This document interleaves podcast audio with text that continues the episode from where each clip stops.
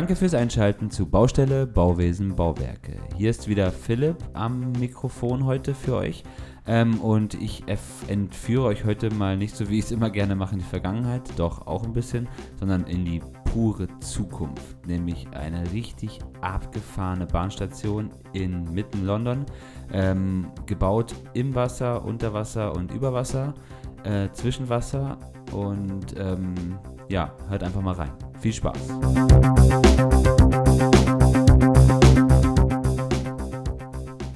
Ja, wir haben euch ja hier schon äh, bei uns im Podcast schon einige Male, also gerade in der Bauwerksserie, das Buch Ingenieurbaukunst vorgestellt. Ähm, Michi hat da die letzten zwei Bauwerke raus und ich ähm, schließe mich da heute auch mal an. Beziehungsweise so teilweise schließe ich mich da an, weil ähm, von der Canary Wharf geht es eigentlich bei dem Buch, bezieht sich das dann eigentlich eher nur auf die Dachkonstruktion. Ähm, aber ich finde eigentlich die ganze Konstruktion interessant und deswegen werde ich da auf jeden Fall äh, mal was zu sagen, weil es echt schon ein richtiger Knüller. Ähm, aber bevor wir natürlich da ankommen, ich mag es ja auch immer gerne so ein bisschen geschichtlich über den Ort auch ein bisschen was zu sagen, wo dieses Bauwerk steht. Ähm, Canary Wharf, das ist in London, ähm, wer es nicht weiß. Und ähm, wie Wharf das Wort schon sagt, hat es irgendwas mit einem Anlegekai zu tun. Und natürlich sind, ist das die Gegend, wo früher die großen Schiffe ähm, in England oder in London angekommen sind. Und Canary Wharf deswegen, weil eben da die ganzen Produkte und die ganzen Früchte und Obst alles aus den, von den Kanaren einge, eingeliefert wurde. Und ja, das sagt natürlich schon, okay, da legen Boote an. Das ist eigentlich eine Gegend, wo extrem viele Menschen eigentlich am, richtig am Ackern sind. Es ist ein richtiges Arbeiterviertel. Ähm, und ja, hat eigentlich nichts von dem, was es eigentlich heute ist. Weil heute ist es nämlich eins der krassesten ähm, Wirtschaftszentren in London, also das zweitgrößte, glaube ich. Und es ist einfach äh, mit riesen Gebäuden. Und ja, wie kam es denn eigentlich da überhaupt dazu? Also eben Ende der 80er ähm, sind natürlich, ist natürlich politisch auch einiges passiert in England. Und ähm, da gab es natürlich auch große Summen an Geld von aus allen möglichen Teilen der Erde, die einfach gesagt haben, hey, lass doch da mal ein ähm, großes Gebäude hinbauen. Und dann haben die da einfach mal in den Docks ähm, das höchste Gebäude von Großbritannien aufgebaut in der Zeit. Und das war auch wirklich 20 Jahre dann das höchste Gebäude in Britannien. Das ist das One Canada Square. Ähm, wurde erst 2010 abgelöst von einem anderen Gebäude in, in äh, London. Aber ja, da, dazu auf jeden Fall ähm, mehr, dass das Gebiet, also diese Ecke ist einfach so krass durchgeboomt dann. Da fangen dann, haben dann angefangen in den 90ern die ganzen Banken sich anzusiedeln, die englischen Banken, die britischen Banken und, und was dann natürlich passiert, die Leute gehen da zum Arbeiten hin, dass, dass die Kohle, die geht da einfach nur so über den Tresen und über die, über die Docks, sage ich jetzt mal, ne? Und, und äh, da kommen die Leute zum Arbeiten hin, das boomt einfach da richtig. Und es boomt bis heute und deswegen ähm, haben natürlich auch die, ähm, ja, die Stadtregierung gesagt, hey, wir müssen hier irgendwas bauen, damit die Leute auch äh, noch optimaler abtransportiert werden können. Sagen wir es mal so salopp, weil in England oder in London ist es ja auch so, dass viele Leute außerhalb wohnen und zum Arbeiten reinkommen. Dafür ist ja London auch bekannt. Ähm, und deswegen musste einfach ein richtiges Streckennetz gebaut werden. Und deswegen kam es dann auch dazu, dass man ähm, eben Ende des, Ende der, des, wie sagt man das, in 2010er? 2000er? der 2000er. Dass man eben Ende der 2000er dann äh, angefangen hat, dort in die Docks einen Bahnhof zu bauen. Und das ist nicht nur in die Docks gebaut, dieses Bauwerk, sondern es ist eigentlich im Wasser gebaut und geht auch mehrere Etagen unter Wasser. Und es ist ja klar, dass bei einem Zug in der Großstadt ähm, die äh, Bahnstrecken gehen eigentlich immer unterirdisch, also gerade auch in London Underground ist ja klar, wo die verläuft. Ähm, aber in dem Fall ist es natürlich auch underwater und ähm, ja klar, der Zug kommt eben an und was man dann natürlich sich überlegt, ja, wollen wir die Leute da jetzt einfach nur runterschleusen? Nee, wollen sie nicht, weil es ist ja, soll ja auch ein riesiger Bahnhof sein und es soll ja natürlich auch ein bisschen diesem Viertel gerecht werden, ähm, wo das alles steht. Deswegen wird das ein Riesenbahnhof werden, war so die Ansage und ähm, ja, über 300 Meter ist der Bahnhof lang und der ist sogar noch verlängerbar, also nach hinten und nach vorne, weil eben im Wasser gebaut wurde und da auch noch Platz ist. Ähm, wie funktioniert das jetzt? Im Prinzip wird einfach so eine, im Prinzip muss man sich das vorstellen, ist eine Wanne da eingelassen in den, ins Wasser, bis in den Boden runter, also auch in die in die äh, Sohle des Flusses, ähm, weil natürlich die Züge über den Tunnel ähm, ankommen.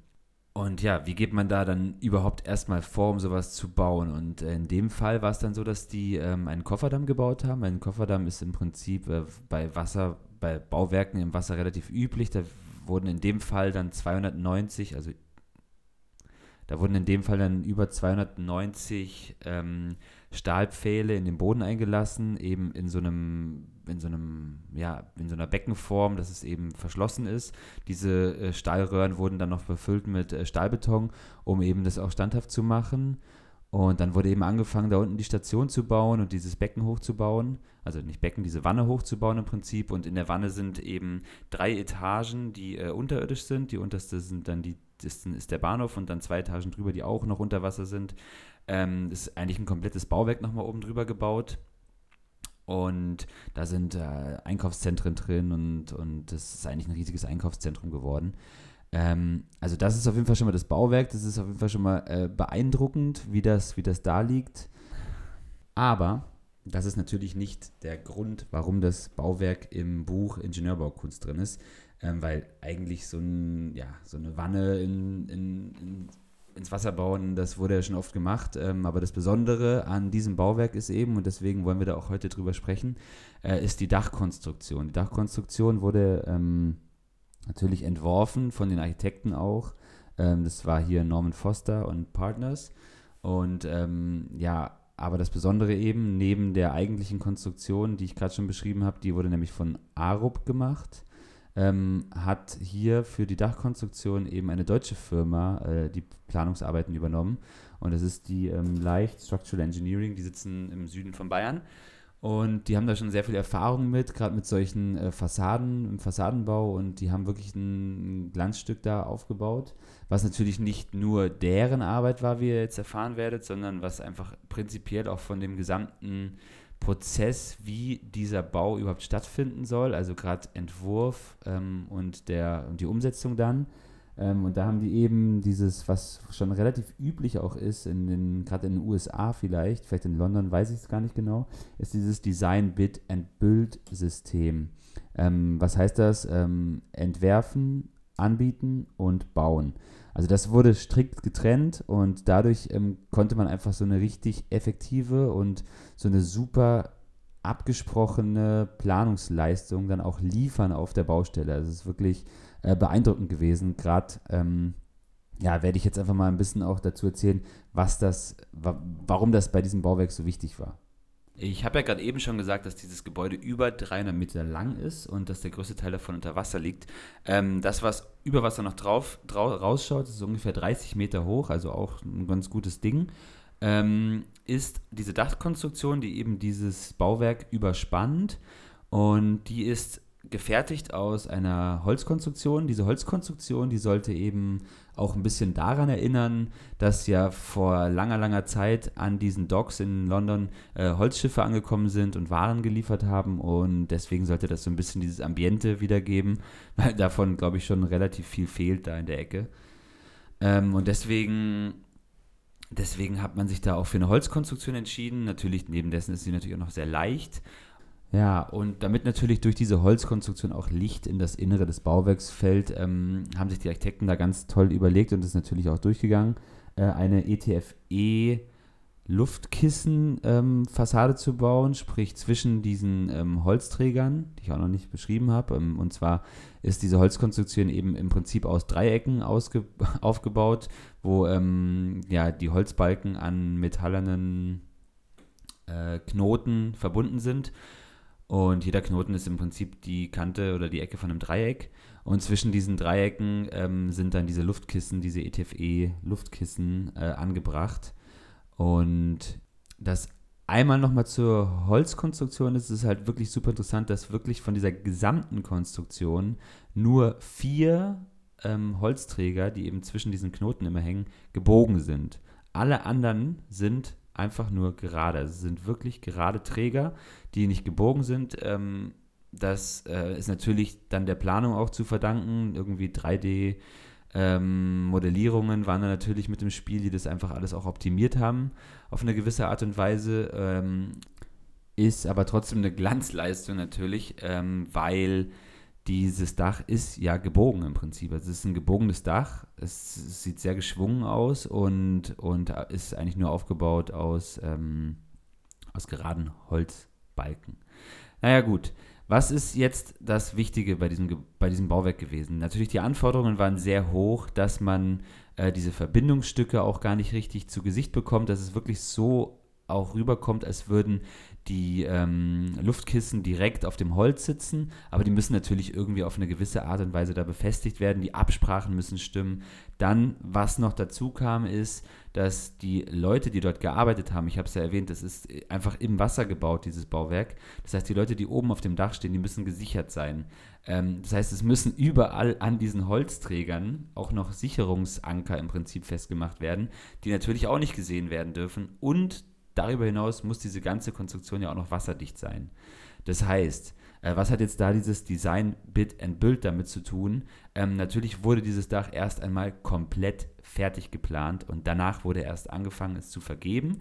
Ähm, die Architekten haben dann natürlich auch das alles bewacht und haben auch zugeguckt und wen, wem geben wir das?